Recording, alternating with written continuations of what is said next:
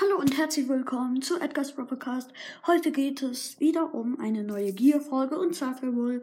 Aber bevor wir anfangen, ihr könnt jetzt die Glocke aktivieren und eine Bewertung da lassen und einen Kommentar und mir folgen, damit wir die 100 Folger erreichen. Ja, es geht heute um Bull. Und nachher kommt noch eine Bonusfolge, weil ich wieder zu dumm bin, um ähm, äh, dass ich zu dumm bin, um zu wissen, dass gestern noch eine Folge eigentlich rauskommen sollte. Egal.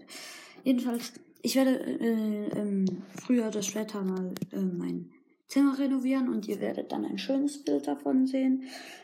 Mm, und ja, jetzt fangen wir gleich an mit Bull Gear.